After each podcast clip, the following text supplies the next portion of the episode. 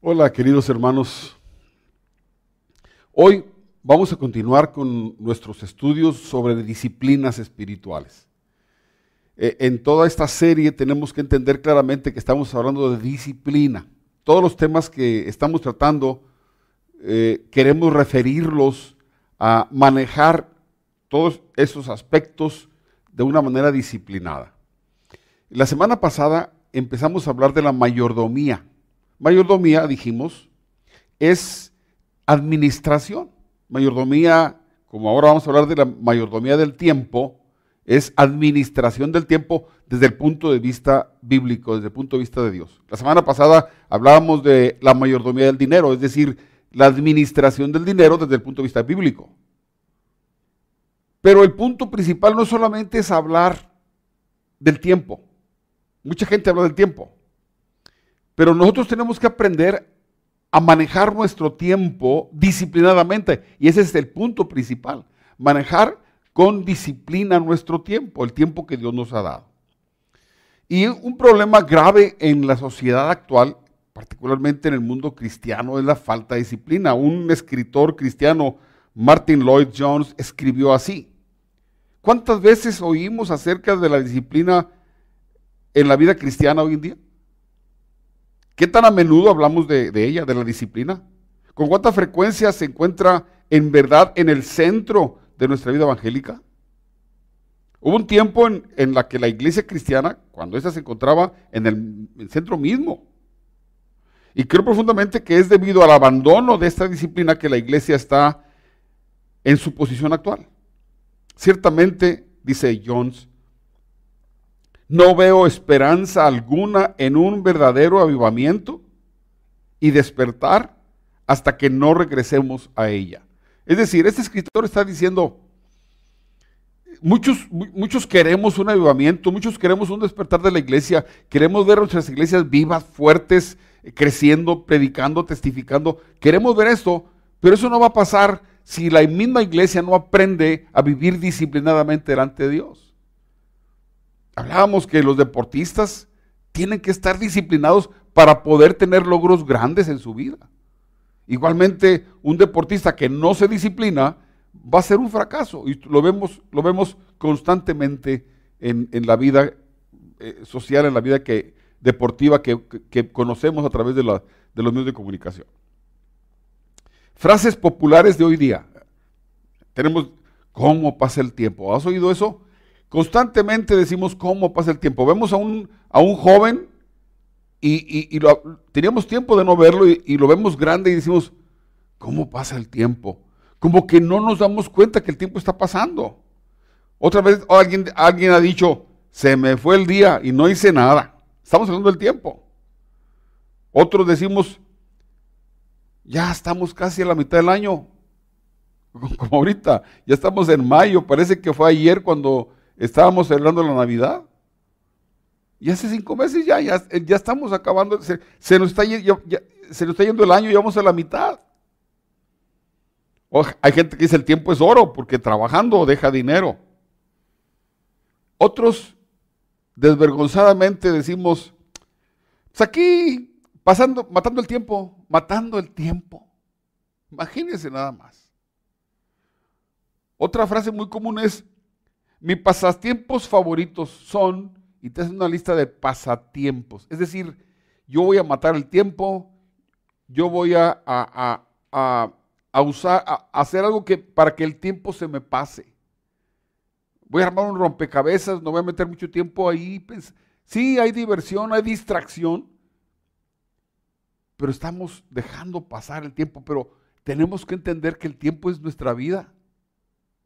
Yo quiero recordar, ahorita se me viene a la mente, hubo en algunas de esas concursos de la televisión, donde metían a una persona a un, a un cuarto circular, a un pequeño cubículo redondo circular, con muchos billetes tirados, montones de billetes tirados en el piso, y le decían, parte en medio. Ahorita vamos a aventar aire y los, los, los billetes van a empezar a volar, a volar y a girar y a girar. Todo el dinero que agarres es tuyo. Pero tienes un minuto. Un minuto. En un minuto vas a agarrar todo lo que puedas. Y había billetes de diferentes denominaciones, de, de, 500 pesos, de 1000 pesos, de 100 pesos, de 50 pesos, de 20 pesos. Entonces, cuando prendían el, aparato, empezaba a circular los billetes y el hombre estaba agarrando, agarrando, agarrando, agarrando, agarrando, todo lo que podía. Pero ya tenía un minuto. Al minuto, dice, ya no puedes, cuando se apaga el aire, ya, ya no puedes agarrar ni un billete más. Dios nos ha dado un tiempo. Y dices, tienes este tiempo para hacer todo lo que puedas. Y asegúrate bien que lo que estás haciendo está bien hecho porque cuando se acaba el tiempo ya no puedes agarrar más. Ya no puedes hacer más. Eso lo dijo Jesús. Vamos a verlo más adelante. Eso Jesús dijo, dijo hay un tiempo para trabajar. Viene, la hora cuando ya nadie puede trabajar. Ahorita, ahorita podemos hacerlo.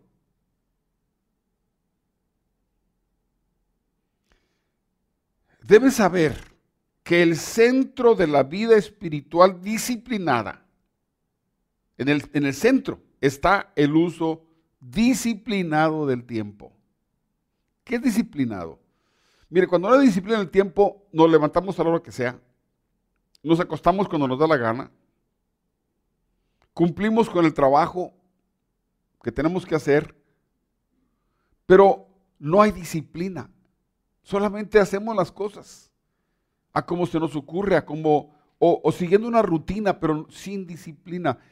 Y, y, cuando no hay disciplina se pierde, se pierde mucho. Es, es hermoso cuando el Señor Jesucristo está terminando su, su, vida aquí en la tierra. En, en, en, el Evangelio de Juan capítulo 17, Jesucristo dice, Padre, te he glorificado en la tierra. Ya cumplí, cumplí la obra que me diste. Terminé la obra que me diste. De hecho, cuando estaba en la cruz dijo, consumado es. Terminé todo el trabajo completo. En el tiempo que me diste, terminé la obra completa. Con razón dijo, dijo el Padre Celestial cuando envía al Espíritu Santo en el, inicio del ministerio de Jesús, este es mi Hijo amado, en él tengo complacencia. Jesús vivió 30 años, como lo marcaba la ley, con sus padres. Luego los últimos tres años de su vida, tres años, en tres años hizo toda la obra que el Padre le había encomendado hacer. Y cuando murió, dijo, Padre, he glorificado tu nombre, completé la obra. Hice el trabajo completo. Qué hermoso. Qué hermoso. Dios le dio a Jesús un tiempo aquí en la tierra y una obra para hacer en ese tiempo. Así que no podía perder el tiempo. Jesús no perdió el tiempo.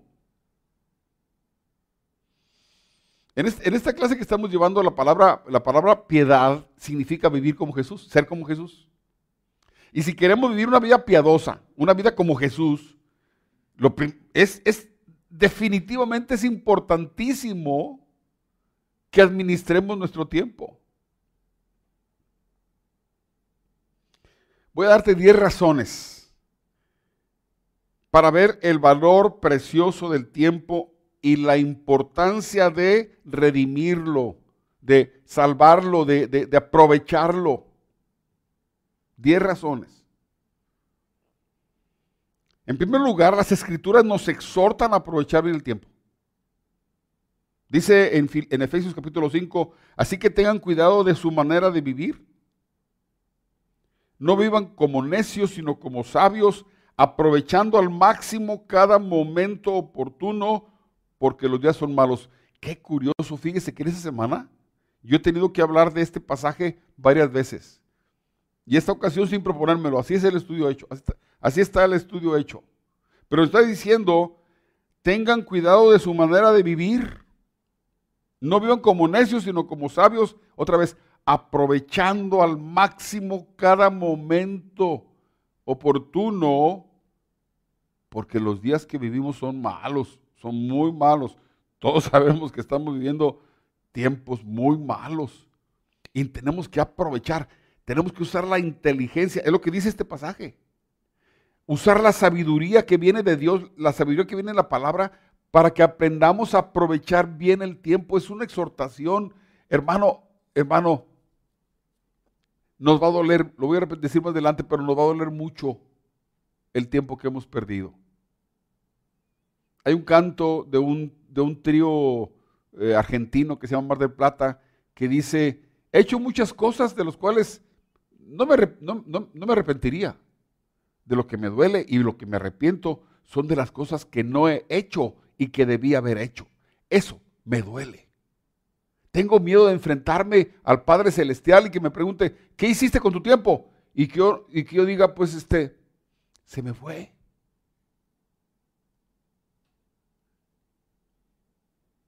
Tenemos que tener cuidado de los grandes ladrones del tiempo. Hay muchas cosas en esta vida que nos, roban el tiempo, desde las preocupaciones normales de la vida, hasta, hasta pláticas inútiles, vacías que estamos platicando, que no tienen sentido, estamos perdiendo el tiempo, hasta los pensamientos desordenados, los pensamientos que pueden ser usados por el diablo, que pueden ser usados por la carne mía, nuestra, que pueden ser usados por el mundo, por, la, corriente del mundo, manejando nuestros pensamientos para hacernos perder el tiempo. La Biblia dice que tenemos que tener cuidado con lo que pensamos porque de repente por estar pensando carnalidades o ideas satánicas, ideas que, satánicos, cuando digo satánicos son ideas que el diablo te mete en tu mente. Cuando nuestra carne está controlando nuestros pensamientos, todo eso nos lleva a perder el tiempo. Son ladrones, son ladrones del tiempo. Y la escritura nos exhorta a tener cuidado de lo que pensamos. Dice la escritura en Colosenses, piensen en las cosas del cielo, no en las de la tierra. Es, esto de controlar nuestros pensamientos tiene que ser una decisión consciente, es decir, eh, activa, disciplinada. No debemos de, usar, de, decir, cuando yo veo que empiezo a pensar tonterías, yo debo cambiar mi, debo ser inteligente, debo ser sabio, para cambiar mi forma de, mis pensamientos y empezar a pensar cosas importantes. Hermano, tú sabes cuántas cosas en tu vida te roban el tiempo y cómo pensamientos vienen para que estés pensando en las cosas de aquí. aquí. Nos pasamos el tiempo pensando tantas cosas y poco pensamos, como nos exhorta la Escritura, en las cosas celestiales. Nuestros cuerpos, esta frase me encanta, nuestros cuerpos se inclinan hacia la facilidad, al placer, a la glotonería y a la pereza. Y estamos, muchas veces estamos pensando en eso. En segundo lugar, la segunda cosa que yo quiero decirte es el uso del tiempo es la preparación para la eternidad. Sabes, nuestra vida se va en cualquier momento. Cada día oímos de personas que se fueron sin, sin pensar, no, no esperaban. Esta semana cayó una avioneta con tres parejas que iban a Estados Unidos a vacunarse. Despega el aeropuerto, despega del aeropuerto la avioneta y apenas pasan unos segundos y cae el avión y se mataron. Ellos no esperaban a gente importante, a gente de dinero. Pero la vida se les fue. Jesucristo nos exhorta a que vivamos preparando la eternidad. Hay un engaño muy grande, hay un engaño muy grande en hacer dinero. La mayoría de la gente lo que queremos es, estudiamos para ganar más dinero, trabajamos para ganar más dinero, queremos más dinero, más dinero, más dinero, pero estamos tan ocupados en ganar dinero, en hacer dinero. Los negocios son, son, son diversión, los negocios son atractivos, son emocionantes, hacer dinero es emocionante, pero es un engaño. ¿Por qué es un engaño? Porque por enfocarnos en, este mundo, en lo atractivo del mundo, del dinero y de las cosas, dejamos de pensar en las cosas eternas. Y cuando se acaba esta vida, que se pasa rapidísimo, de repente decimos, cuando lleguemos allá, hermanos, cuando lleguemos, porque creemos en la vida eterna, si no, no somos cristianos. Cuando lleguemos a la casa del Padre y nos pregunte, ¿qué hiciste? Pues hice mucho dinero. ¿Y dónde está? No, pues no lo puede traer. Pues te engañaste, te engañaron. Caíste en la trampa. El Señor Jesucristo dice, trabajad no por la comida que perece, sino por la comida que permanece para vida eterna, la cual el Hijo os dará, la, cual el Hijo del Hombre os dará, porque a este Señor Dios el Padre. ¿Sabes qué está diciendo Jesús? Dice, sí, sí tienes que comer, tienes que trabajar para comer. Dice, pero trabaja, esfuérzate por la, por la eternidad, por la vida eterna. Trabaja para la vida eterna, no para ganártela. La vida eterna es nuestra, es un regalo de Jesucristo. Trabaja para que cuando estés en la vida eterna seas glorificado, seas honrado, seas bendecido allá donde vamos a estar. Jesucristo habla de galardones, vamos a ver ahorita. De galardones. Pero a veces estamos tan ocupados aquí. Dice Jesús, prepárate para la eternidad, prepara para el viaje. Aquí estás de paso. Fue el consejo, que, la condición que Dios le puso a Abraham. Vive como extranjero, vive como peregrino. Tú no, tú no eres de aquí, tú vas de paso. Entiéndelo. Allá está la vida, allá está tu vida. Trabaja para allá, trabaja para la eternidad, no trabajes para aquí.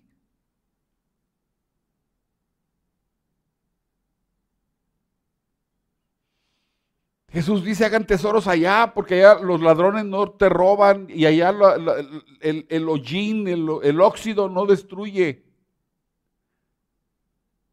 No hagan tesoros aquí, aquí los ladrones te van a robar. Allá no. Sé inteligente. Son palabras de Jesucristo, de tu Señor, de mi Señor. Dice Colosenses 3, concentren su atención en las cosas de arriba, no en las de la tierra. Concentren su atención. Concentren su atención. Pongan la mira allá. Hermano, estamos aquí en este. Dios nos da un tiempo. Que pueden ser 30 años, 50 años, 60 años, 70 años, 80 años. Pero se va a acabar. Y es en este tiempo en el que tienes que preparar tu eternidad. El cómo vas a vivir allá. Mire, hermano, déjeme, voy a, decir algo que me da pena, pero es la verdad. Como yo no he sido una persona de mucho dinero, cuando salgo de viaje, cuando hemos ido de vacaciones, mi esposa y yo, llegamos a hotelitos bien, como decimos coloquialmente, bien charchinos.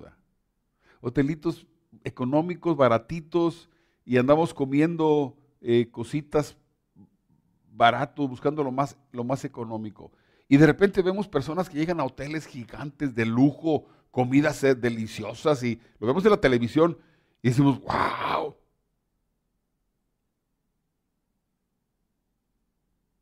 Cuando veamos a la casa del Padre, algunos van a llegar como yo llego aquí, porque no tienen nada allá. Y van a ver a otros gozando de la gloria de Dios, brillando como estrellas de perpetua eternidad, dice la Escritura. Y otros por ahí nomás, pues gracias a Dios que ya me salvé, y aquí estoy salvo. Pero qué, qué poco, qué poco logré para mi eternidad. Ah, sí, aquí tuvo casa y tuvo rancho. Y allá, nada. Dice en Apocalipsis el Señor Jesucristo dice, miren, yo vengo pronto y traigo la recompensa conmigo para pagarle a cada uno según lo que haya hecho en el tiempo que te dieron. Lo que haya hecho para allá vas a recibir recompensa. Lo que hayas hecho para allá, no lo que hayas hecho para aquí. Por eso dice la Escritura, teniendo sustento y abrigo, estemos contentos. Porque el que quiere enriquecerse cae en lazo y tentación del diablo, cae en lazo. Es una trampa.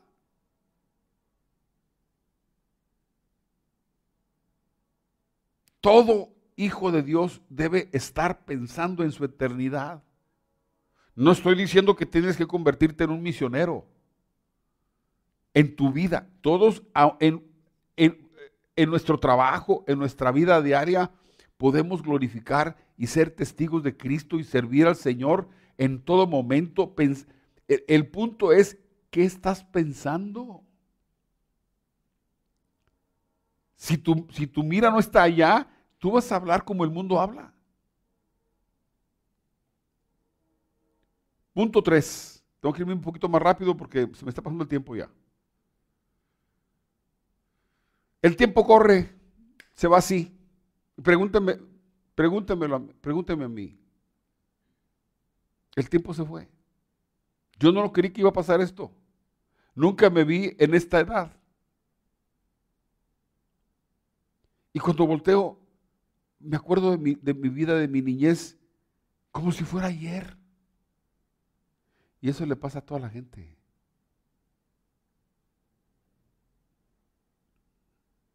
Dice 1 Juan capítulo 2, y este mundo se acaba junto con todo lo que, que la gente tanto desea.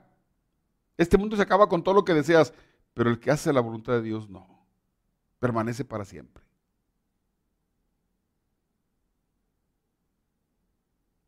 ahí dice el pasaje, me faltó un pedacito.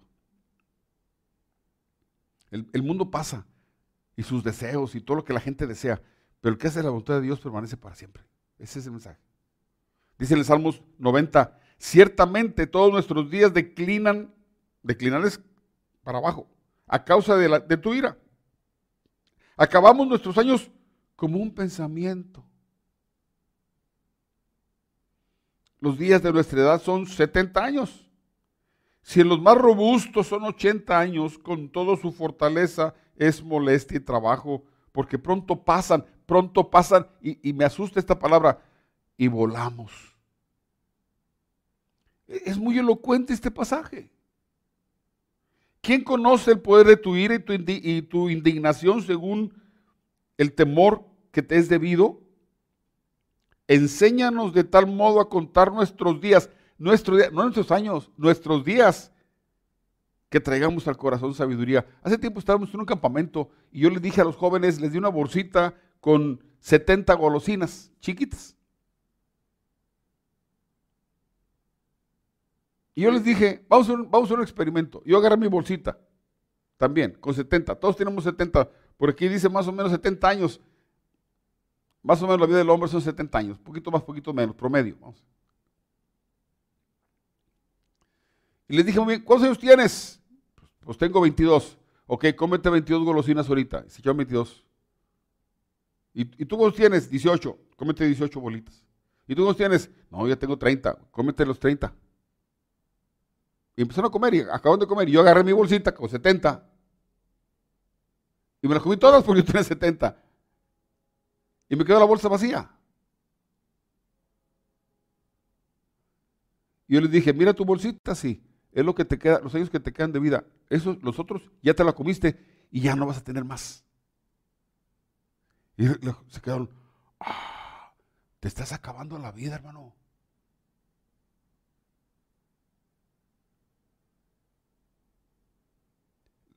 Este pasaje, este salmo nos exhorta a contar los días, no los años. Otro punto importante, el tiempo es corto. No solamente pasa rápido, es cortito. Dice Santiago 4, vamos ahora, los que decís, hoy y mañana iremos a tal ciudad, estaremos allá un año, negociaremos y ganaremos, cuando no sabéis lo que será mañana. Pues, ¿qué es nuestra vida? Ciertamente es neblina que se aparece por un poco de tiempo y luego se desvanece. Esa es la, esa es la verdad nuestra. Pasamos. La gente se va. Se les acaba el tiempo. Cuando menos esperas, se les acaba el tiempo. Es una persona eh, sana y tú dices tú, ah, hombre, qué, qué fuerte. Yo recuerdo que una vez a, un hermano muy querido, un hermano de otra iglesia muy querido, eh, él era mayor, no sé, tendría 60 años, 65, fuerte, un hombre eh, de esos que, se arreglan mucho, que se ven muy limpios, muy pulcros. Yo lo vi y le dije, hermano, se ve usted bien fuerte. Dijo, ¿qué quieres? Al mes murió. Y yo me quedé pensando, dije, ¿Qué cosas?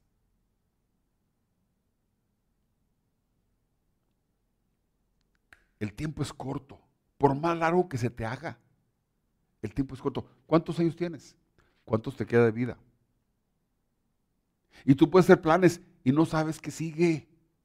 No sabes si lo vas a vivir. Algunas personas como yo, que ya tenemos cierta edad, empezamos a decir, gracias a Dios ya amanecí hoy. A ver si mañana yo cumplo años este mes. Y yo digo, Dios me conceda poder llegar a los 73. Ah, me faltan 10 días, 8 días, me faltan 7 días, me faltan.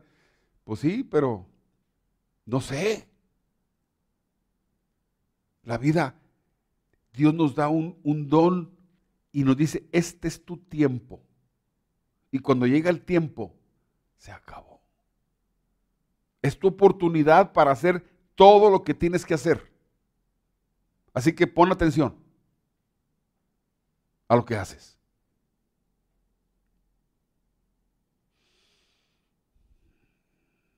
El tiempo restante es incierto, dice en Proverbios 27, no te jactes del día de mañana porque no sabes lo que, lo que el día traerá. ya lo acabo de decir ahorita, es el número 5.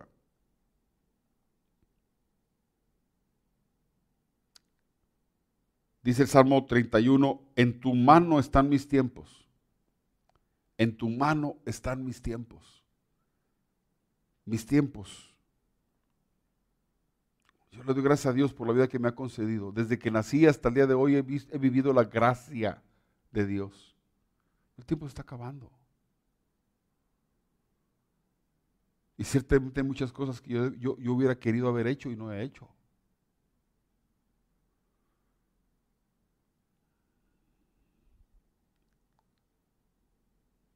El tiempo perdido no se puede recuperar. Mucha gente recuerda con nostalgia los tiempos pasados, la niñez, la adolescencia, la juventud, pero el tiempo no se puede recuperar, no se puede reponer, el tiempo no se puede recuperar.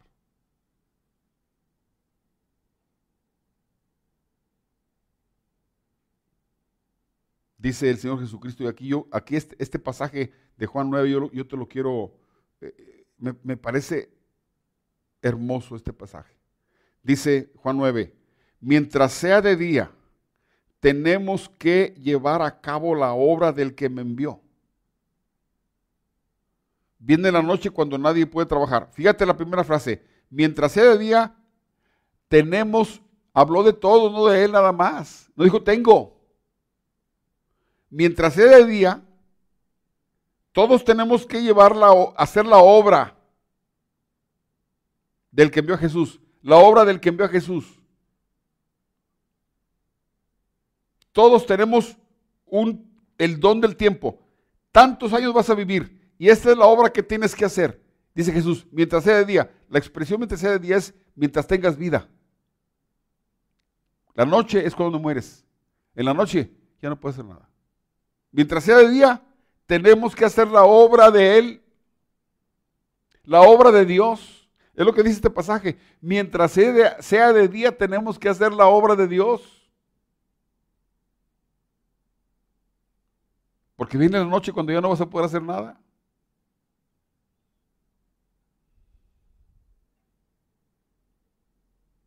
Cuando empezamos a pensar en el tiempo y empezamos a pensar que se nos está yendo el tiempo, a veces nos, dan ganas de llorar y decir, ay Señor, se me fue el tiempo y no hice nada.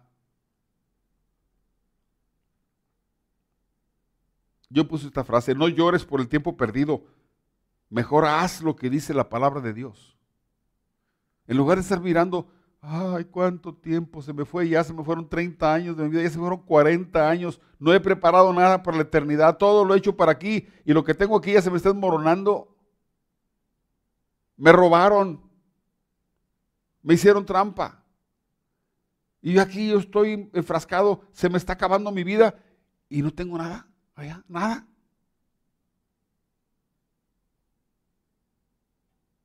Y dan ganas de llorar. Pero el apóstol Pablo nos da un consejo hermoso en Filipenses capítulo 3. No quiero decir que ya lo haya, que haya logrado estas cosas ni que ya haya alcanzado la perfección.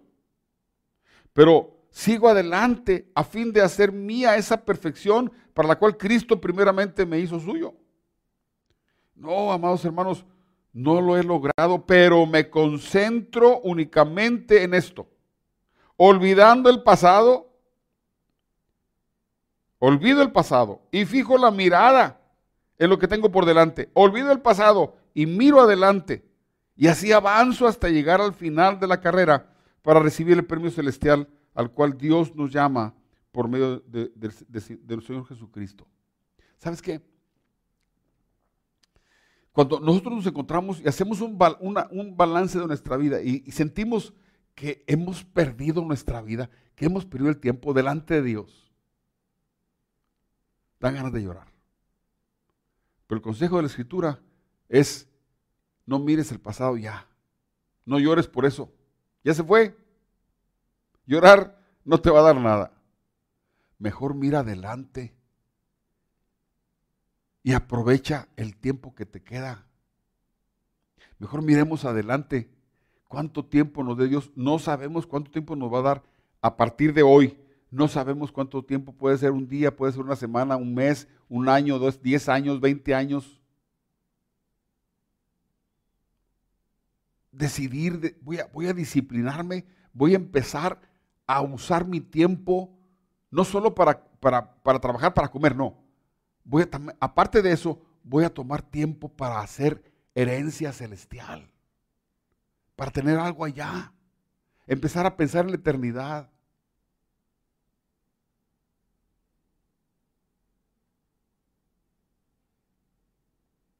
Aún para el tiempo perdido, Dios tiene el perdón cuando nos arrepentimos y cambiamos nuestro proceder.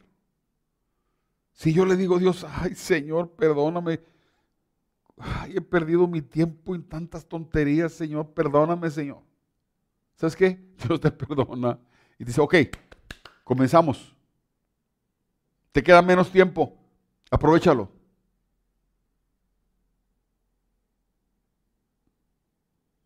Todavía creo, Dios puede hacer con el tiempo que nos queda, puede hacer que podamos hacer la obra que nos encomendó o de perdido parte de ella.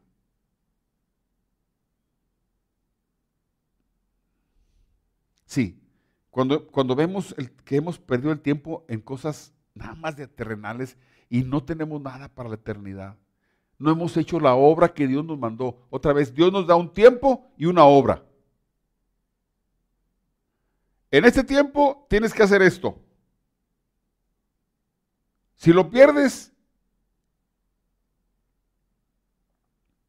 vas a tener que dar cuenta, ahorita lo vamos a ver. Tú eres responsable ante Dios por el tiempo que te dio.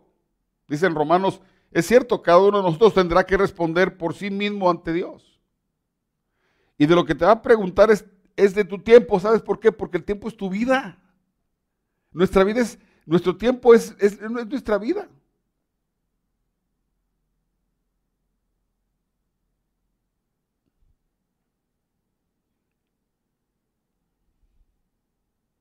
En 1 Corintios, capítulo 13, el apóstol Pablo habla del trabajo, del trabajo de los cristianos, de gente que trabaja para Dios, pero algunos lo hacen con muy malas intenciones, con malos propósitos, sin planificación, sin, sin pensar en Dios.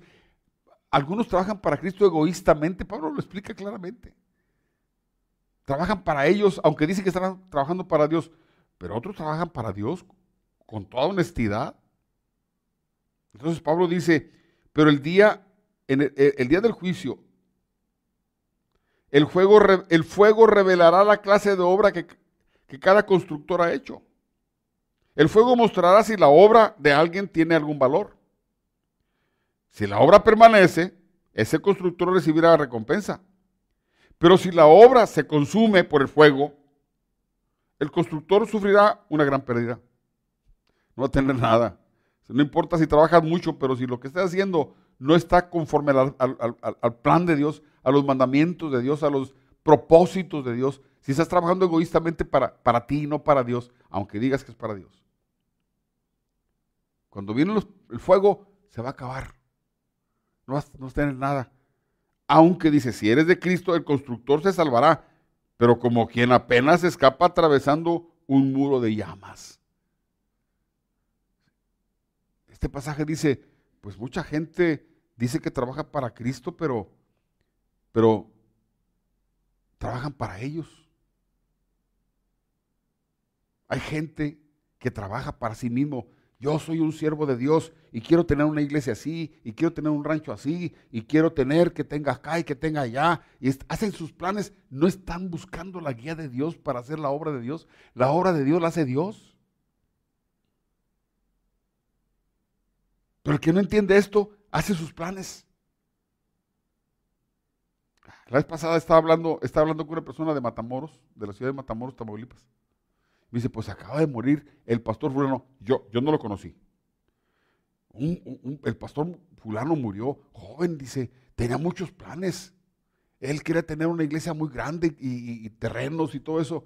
Sí, pues él quería, él estaba haciendo, haciendo la obra de Dios, pero él estaba buscando sus propias ideas. No es que se le acabó el tiempo. Como a todos se nos acaba el tiempo.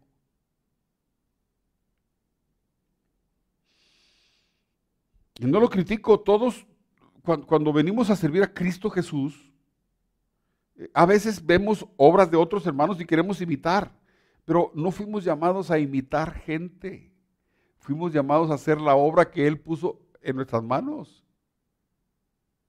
Por eso nos exhorta la escritura a conocer la buena voluntad de Dios. Dice, ponte a orar, sé inteligente, busca la voluntad de Dios para que haga lo que Dios quiere que tú hagas, no lo que hizo fulano o hizo el otro. Somos muy dados a imitar. Pregúntele a Dios, Señor, tú me diste esta vida, ¿qué quieres que haga? Fue lo que dijo el apóstol Pablo, ¿qué quieres que haga? ¿Quién eres? Soy Jesús a quien tú persigues. ¿Qué quieres que haga, Señor? No dijo, pues voy a ver cómo andan los demás, a ver, qué hacen los demás. No, ¿qué quieres que yo haga? Eso voy a hacer.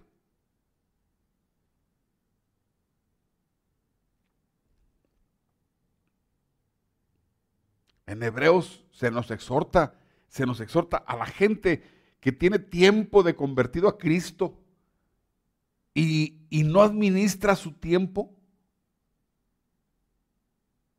delante de Dios, no vive como con las reglas del reino de Dios? Dice en Hebreos, en realidad, a estas alturas ya deberían ser maestros de la palabra de Dios. Y sin embargo, necesitan que alguien vuelva a enseñarles las verdades más elementales de la palabra de Dios. Dicho de otro modo, necesitan leche en vez de alimento sólido. El escritor de Hebreos el Espíritu Santo lo está diciendo, oye, ya es hora, ya debería ser maestro de la palabra. Y, has llegado a ser tal que tienen que volverte a enseñar lo más elemental de la palabra de Dios. Y debiendo ya tener un estómago listo para comer grandes viandas deliciosas para adultos, te tiene que dar lechita porque perdiste el tiempo, no te preparaste, no aprovechaste el tiempo, pasó el tiempo y no, lograste nada eh, como, creyente. ¿Por qué? Porque no administraste el tiempo como debías haberlo administrado. Se te fue de las manos. Como cuando te ponen agua en las manos y, y, dicen, aguántala, aguántala, y se te va por los dedos y ya, ah, no me quedó nada.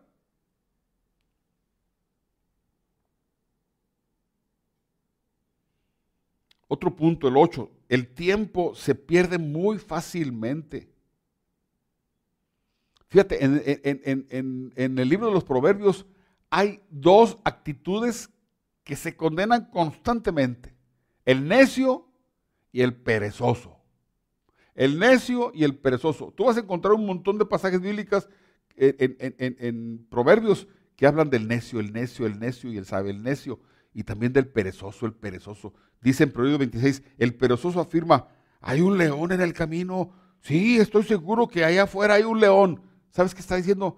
No voy a salir porque hay un león por ahí.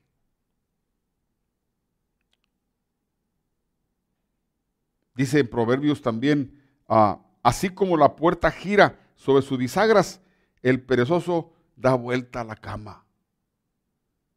La pereza es uno de los grandes ladrones del tiempo.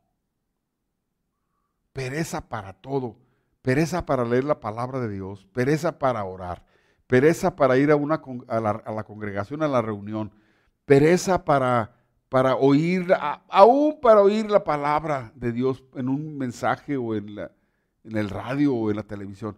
Pereza, no, no tengo ganas, no, no tengo ganas. Perezoso. La pereza te está robando tu vida. La pereza te está robando el tiempo.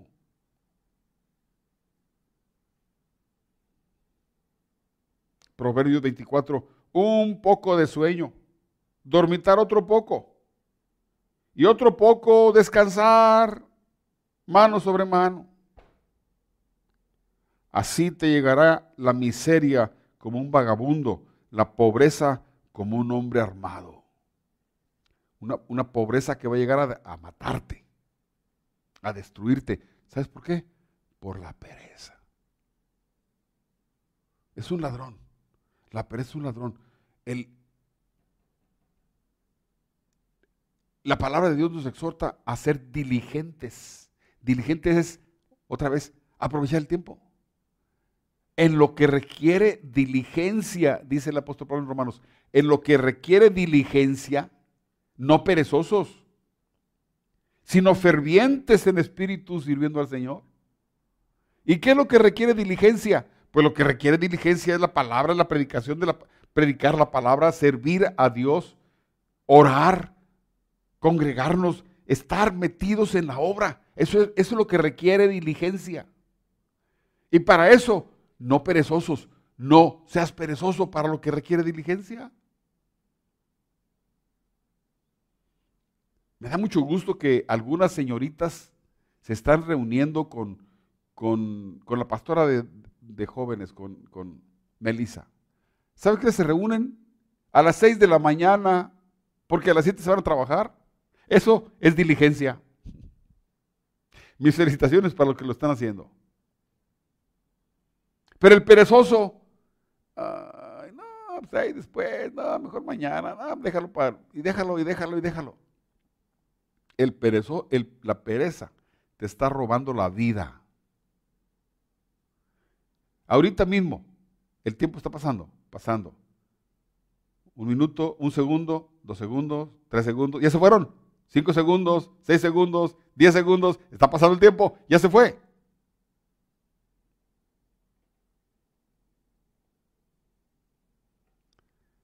Otro punto que es importante es que valoremos o valoraremos el tiempo en el momento Perdón, ya lo estoy viendo mal. Valoramos el tiempo en el momento de la muerte. Cuando la gente muere, cuando la gente está muriendo, cuando tienen oportunidad, porque algunos mueren de repente y ya no pueden pensar siquiera. Un infarto y ni tiempo de pensar en nada. Pero cuando tienes tiempo, cuando ves que la vida está yendo, empieza a pensar y empieza a valorar la vida. Dice, dice Hubo un, escritor francés, Voltaire, muy famoso, ateo. Le dijo a su doctor, te daré la mitad de lo que valgo si me das seis meses de vida. Pero oiga, oiga esto, lo más terrible. Sus gritos fueron tan desesperados cuando le llegó su hora que la enfermera que lo atendió dijo, ni por toda la riqueza de Europa querré yo atender a otro incrédulo en su lecho de muerte. Este hombre soberbio, ateo, hablando contra Dios. ¿Y sabes qué? El momento que estaba muriendo estaba gritando terriblemente. Y la enfermera dijo, no quiero volver a atender a una persona como él, infiel, incrédulo, eh, eh, ateo, rebelde contra Dios, cuando se mueran, porque asustan, es terrible oírlos como están desesperados. Otro ateo también, Thomas Hobbes, sus palabras fueron, si tuviera el mundo entero lo entregaría para poder vivir un día más. Sí, cuando estás muriendo, entonces valoras la vida. Dice la escritura que uno de los reyes de Israel Dios mandó al profeta eh, Isaías, y le dijo, te quedan, vas a morir ya, prepara tu casa. ¿Y sabe qué hizo el hombre, el rey? Empezó a llorar a gritos a Dios, grite y grite, Señor, Señor, porque él, él a Isaías como profeta. Y cuando eh, Isaías sale del, palacio, iba por el patio del palacio, el, Señor le habló. Cuando vio a aquel hombre llorando y gritando, clamando, Dios, Dios tuvo compasión de ese hombre, imagínense. Acuérdate, Señor, que yo te he servido y quiero vivir más. Y Dios, inexplicablemente para nosotros, le dijo a Isaías, regrésate, dile que tiene 15 años más, le voy a dar más, 15 años más de vida. Y ya fue le dijo, ¿sabes qué? Tranquilízate, te van a dar 15 años más. 15 años más. ¿Y sabes qué? Se le pasaron así. Pero bueno, 15 años más. Sí, cuando empieza la gente a morir, cuando la gente siente que está yendo la vida, es cuando uno es cuando más empieza a valorar la vida. En Proverbios 5 dice, al final gimirás de angustia cuando la enfermedad consuma tu cuerpo, dirás, ¿cuánto di la disciplina? estamos, hablando, de vivir disciplinadamente. Si tan solo no hubiera despreciado todas las advertencias, ¿por qué no escuché a mis maestros? ¿Por qué no presté atención a mis instructores?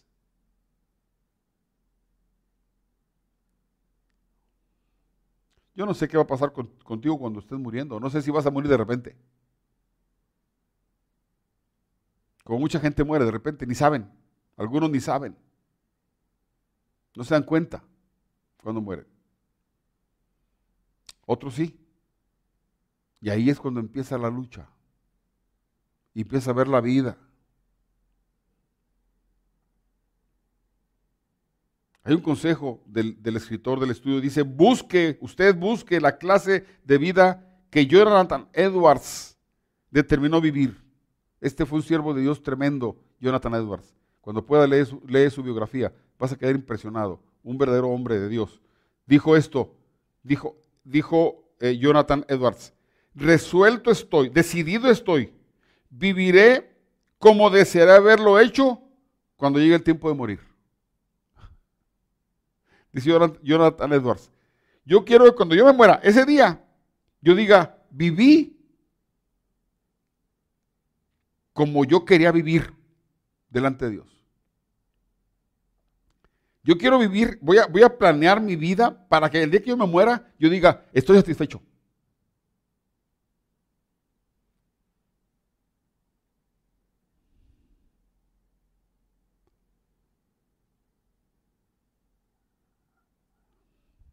Punto 10. En la eternidad todos vamos a entender lo valioso que fue el tiempo que Dios nos dio aquí en la tierra. Allá vamos a mirar el tiempo que vivimos aquí y quién sabe qué irás a pensar. Eh, dice Lucas 16, entonces el hombre rico dijo, por favor, padre Abraham, al menos enviaron a la casa de mi padre. Tengo cinco hermanos y quiero advertirles para que no terminen en este lugar de tormento. Allá en la eternidad estaba este hombre diciendo, ay, ay, que mis hermanos, ¿cuánto tiempo perdimos?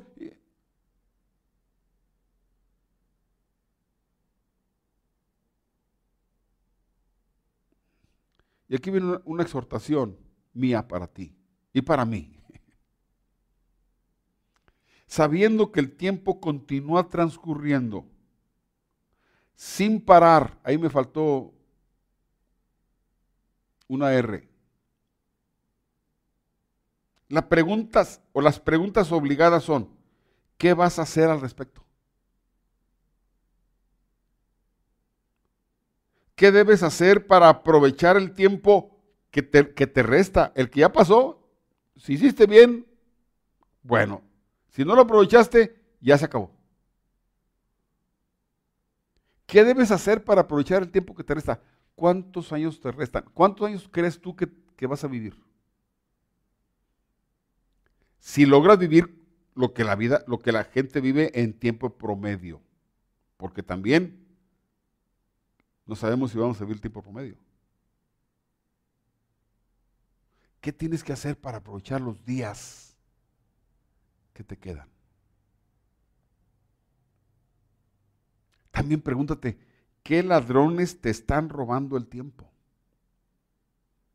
¿Qué ladrones están robando tu tiempo, tu precioso tiempo? Hermano, aquí termino, aquí termino. El, el punto es este, las palabras de Jesús debemos hacer la obra del que me envió, debemos hacer la obra de Dios mientras dura el día. La noche viene cuando ya nadie puede trabajar. Hay, esto es, hay un tiempo para ti y hay una obra que tienes que hacer para Dios en este tiempo. Hay un tiempo, hay una obra. ¿Cómo vas? ¿Qué balance puedes hacer?